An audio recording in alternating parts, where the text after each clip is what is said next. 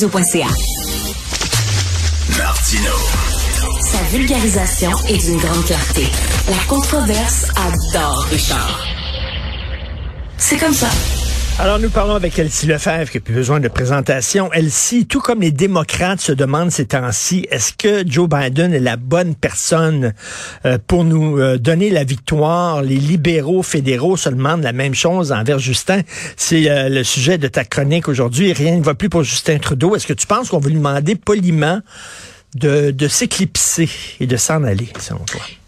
C'est, la grande question que les libéraux eux-mêmes doivent se poser en ce moment parce que quand on regarde les sondages, puis euh, c'est un peu ça euh, ma réflexion cette semaine, c'est que il s'est passé tellement d'affaires à Québec, bon la CAQ, le troisième lien qui revient, la défaite dans Jean Talon, la baisse de François Legault, euh, bon François Legault qui devient capitaine Canada suite aux finances d'un Québec souverain, le Front commun, la santé, la rentrée parlementaire, Bernard Dréville. Donc bref, c'est passé tellement de choses que j'ai l'impression que les Québécois, de manière générale, bon, on est concentré sur Québec, puis on n'a pas trop regardé ce qui se passait à Ottawa. Puis à Ottawa, c'est sûr qu'on le sait on l'entend, ça va mal pour Justin Trudeau, Pierre Poilièvre, euh, bon, ça va bien, il est solide dans les sondages, mais quand on prend le temps de regarder les sondages, c'est plus juste euh, un air du temps. Vraiment, il est bien confortablement assis, Pierre Poilièvre euh, en tête et fortement, pas encore au Québec, ceci dit, mais dans le reste du Canada, dans les maritimes, dans, ben, en Ontario notamment, puis ben, dans l'Ouest pays, c'est sûr qu'il est déjà fort, mais tout de même, ça va pas bien pour les libéraux. Donc, comme tu, comme ben, quand tu si tu es un ben député libéral, tu dois commencer à t'inquiéter. Si tu quelqu'un qui est euh, en charge, là, tu sais, euh, bon, on sait qu'il y a des mains là, qui viennent jouer euh, dans le Parti libéral, tu dois aussi t'inquiéter. C'est pour ça qu'il y a certains qui sont sortis. Mais jusqu'ici, il est en selle. Mais est-ce que vraiment il peut durer pendant deux ans?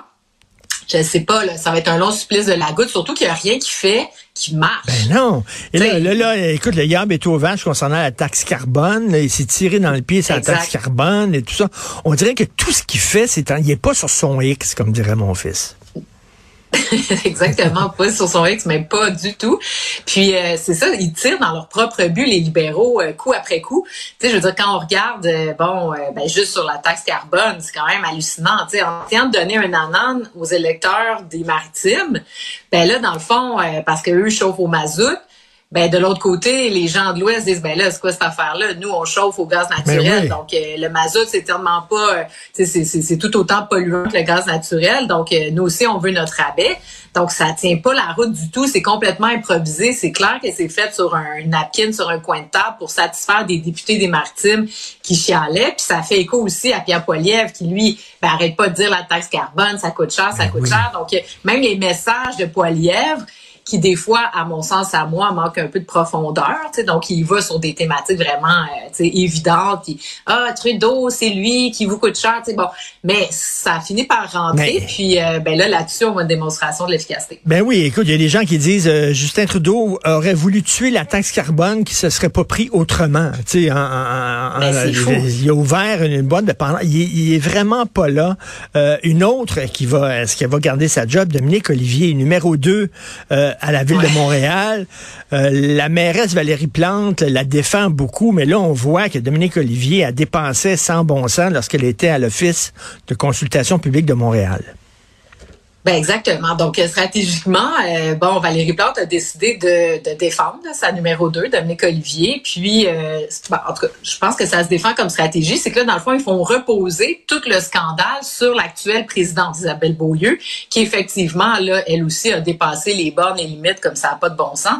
Mais on peut pas non plus balayer sous le tapis ce qui s'est passé avec Dominique Olivier. Elle a quand même été là pendant 4-5 ans. Ben oui. Puis, tu sais, juste, tu sais, parce que bon, il y a le souper de 8 dont on parle beaucoup, ben ça, ça n'a pas de bon sens. Puis là, dans le fond, quand tu écoutes Valérie Plante, c'est la seule chose qu'elle a faite qui était pas correcte. Tout le reste, c'était bien correct. Et donc, elle va rembourser son souper de 8, puis après ça, on n'en parle plus. Euh, pardon, je suis pas d'accord avec ça, pantoute.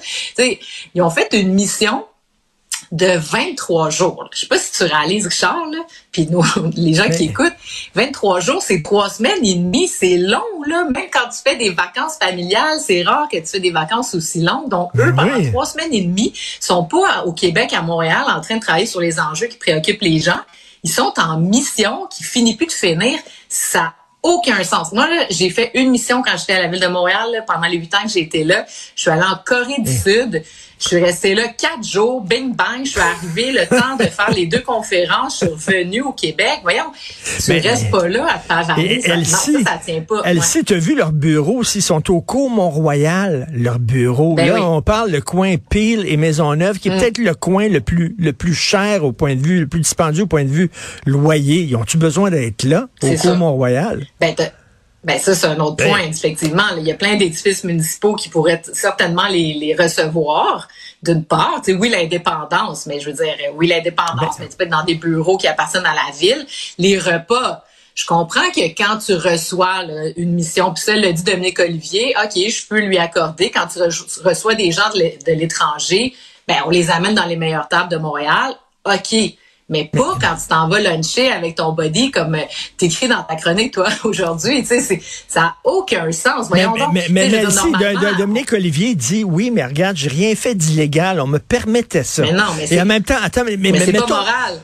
Oui, mais en même temps, si Québécois te disait, toi, oui, c'est correct, si tu veux aller manger deux fois dans un restaurant, on va te le payer un fou d'une poche, tu vas dire, ben oui, moi y aller. Ben, Je me tiens, Ben oui, ben oui et non, parce que dans ce cas-ci, c'est pas que c'est tu dans le sens que c'est pas que c'est c'est pas dans le règlement va sou, va dîner au restaurant, c'est que le règlement le permet parce que on juge que la personne va tu sais raisonner puis se dire est-ce que c'est profitable pour les Montréalais, est-ce que ça a un plus-value, tu sais les gens, là, ils se font pas payer le lunch, là, tu sais, quand, quand tu, tu vas travailler, tu amènes ton lunch ou tu vas au restaurant, tu payes de ta poche, tu sais, c'est pas, ah, ben, OK, ben, mon avant-midi est fini, faut aller dîner, OK, puis là, ben, c'est Montréalais qui paye. Non, les Montréalais doivent payer quand c'est de la représentation qui sert à apporter des bénéfices à la collectivité. Puis, puis regarde, euh, j'écoutais Valérie Plante hier faire son point de presse. À un moment donné, elle a dit quelque chose de précieux. Elle a dit, Dominique Olivier aurait pu refuser de répondre aux questions car elle n'est plus présidente de l'OCPM parce que là, elle vantait le courage de Dominique Olivier d'avoir répondu aux questions. Mais comment ça? Elle est en train de dire, Oui. en gros, que finalement, Dominique Olivier n'a rien à se reprocher. C'est Isabelle Beaulieu qui doit répondre aux questions. Non, non, non, non. Je veux dire, les deux doivent répondre, là, effectivement. Ben oui. Isabelle Beaulieu doit répondre, mais Dominique Olivier aussi. Est-ce qu'elle va aller se présenter à la commission? Parce qu'à la commission de la oui, Ville, alors, euh, alors ça vient, qui ça, ça vient tout juste de tomber. Elle a dit, un, elle ne démissionnera pas, et deux, elle va participer justement à l'enquête y a là. Elle dit, euh, elle Mais va participer, elle va répondre aux questions. J'espère, c'est la moindre des choses. Et rapidement, euh, comment ça se fait qu'à chaque fois qu'on a des euh, projets de transport collectif, ça coûte comme des gonzillards de dollars. Comment ça se fait? Ben, c'est ça. Ben moi, j'ai réfléchi à cette question-là, j'ai parlé à plusieurs experts, puis il y a plusieurs éléments. Bon, d'une part, le gouvernement va annoncer son agence de santé. J'espère que quand ils vont l'annoncer, ce qu'ils vont mettre sur la table, c'est de dire, bon, l'agence de santé, parce qu'on sait pas trop c'est quoi, on comprend pas. Donc, ça serait le bras que la CDPQ en ce moment, là. Tu sais, CDPQ Infra qui a fait le REM. Dans le fond, c'est l'équivalent qu'on ramène dans le giron public ben, tu sais, le CDPQ, c'est public aussi, là, mais on le ramène au niveau du ministère des Transports et de l'Agence de santé. Donc, la même manière de fonctionner du CDPQ, mais là, on ramène ça dans l'Agence de santé. D'une part, ça, ça ferait beaucoup, euh, beaucoup de sens, puis ça ferait avancer les projets. On doit revoir le processus d'appel d'offres. Ça n'a aucun sens. En ce moment, là, comment ça fonctionne, c'est que les fonctionnaires prennent un an ou deux à élaborer combien que ça devrait coûter. Donc, ils font des analyses, tac, tac, tac. En deux ans, déjà, les coûts sont déjà plus les bons. Ils sont pas nécessairement les experts pour faire ça. Ils font ça à huis clos. Alors là, ça, ça fonctionne pas. Tu sais, ensuite de ça, ils envoient ça au privé, qui lui prend un autre deux ans pratiquement pour faire, OK, combien ça coûte? Donc là, quatre ans plus tard, les coûts sont plus là. Ils doivent travailler ensemble, comme ça se fait sur des grands projets dans d'autres villes. Ça se fait d'ailleurs à Toronto. Ils doivent s'asseoir dès le départ, public-privé, parce qu'on sait qu'il y a un, deux, trois, quatre compagnies qui sont capables de faire ça. Donc, on doit déjà travailler avec eux pour que eux nous indiquent c'est quoi les contraintes. Parce que là, les entreprises privées, ce qu'ils font, ils prennent... euh, ils prennent le- le- la description de l'appel d'offres, puis là, ils mettent, OK, combien ça va coûter avec tous les risques possibles et imaginables de ce que ça peut coûter. Alors que le public l'a pas nécessairement prévu ou le public aurait pu retirer certaines clauses qui n'auraient pas permis de faire ça, d'une part. L'autre affaire, sur euh, l'expropriation. Quand on fait un projet de transport en commun, c'est sûr que c'est juste des dépenses. Mais il y a des bénéfices qui sont rattachés à ça. Si tu expropries un terrain pour faire une gare de train ou de tramway, ben c'est certain que tu payes pour euh, le terrain, mais ensuite de ça, tu peux l'exploiter. Et ça, dans les montages financiers des projets, c'est jamais mis euh, en valeur. Donc, le public a pas le droit de faire du profit sur la partie expropriée. Ben Donc ça, il faut corriger ça. La CDPQ l'a fait. Mais je pense pas que le projet de tramway l'a fait à Paris. C'est 800 mètres, OK, la zone d'expropriation autour d'une station de train ou de métro ou de tramway. Donc ça, c'est énorme. Ça veut dire que le projet peut se prévaloir des clauses d'expropriation pour acheter un terrain stratégique autour puis revendre ensuite de ça ces terrains-là ou faire du développement immobilier dessus. Et là, ils se remboursent dans leurs frais parce que c'est démontré dans toutes les études que quand tu construis du transport collectif, ben, les terrains autour vont valoir hyper cher. Donc, il faut comme renverser la manière de faire les montages ben financiers. à Toronto, là, une, je suis là-dessus, une entreprise privée peut même dire, OK, ben moi, je lève la main parce que si vous faites un tracé euh, A à B, puis moi je suis comme au milieu de ça, mais ben, j'aimerais ça que vous fassiez un petit détour vers chez nous, je vais payer la station. Tu sais, je veux dire, mm-hmm. donc faut vraiment revoir les manières de faire au Québec. Euh, l'autre chose, euh, tu sais, le, fait, le Jean Boulet veut s'attaquer à ça là, dans le domaine de la construction. Là, ça prend sept personnes pour changer ben oui, ben oui. une porte là, où, où ça prend une nacelle le pour décloisonnement, changer le décloisonnement dans, dans le milieu de la construction parce que qu'une personne. Ça amène des frais énormes. Ben oui, mhm. parce que le public, c'est sûr que le public, ben tu doit être vraiment euh, ça coche au niveau de la CSST et tout ça. Donc il y a plein d'éléments. Moi, je pense qu'on peut euh, changer. Écoute, qui euh, changer les choses. Extrêmement convaincante, comme à chaque fois. Moi, je suis équipe LC. Je te veux comme ministre des Transports.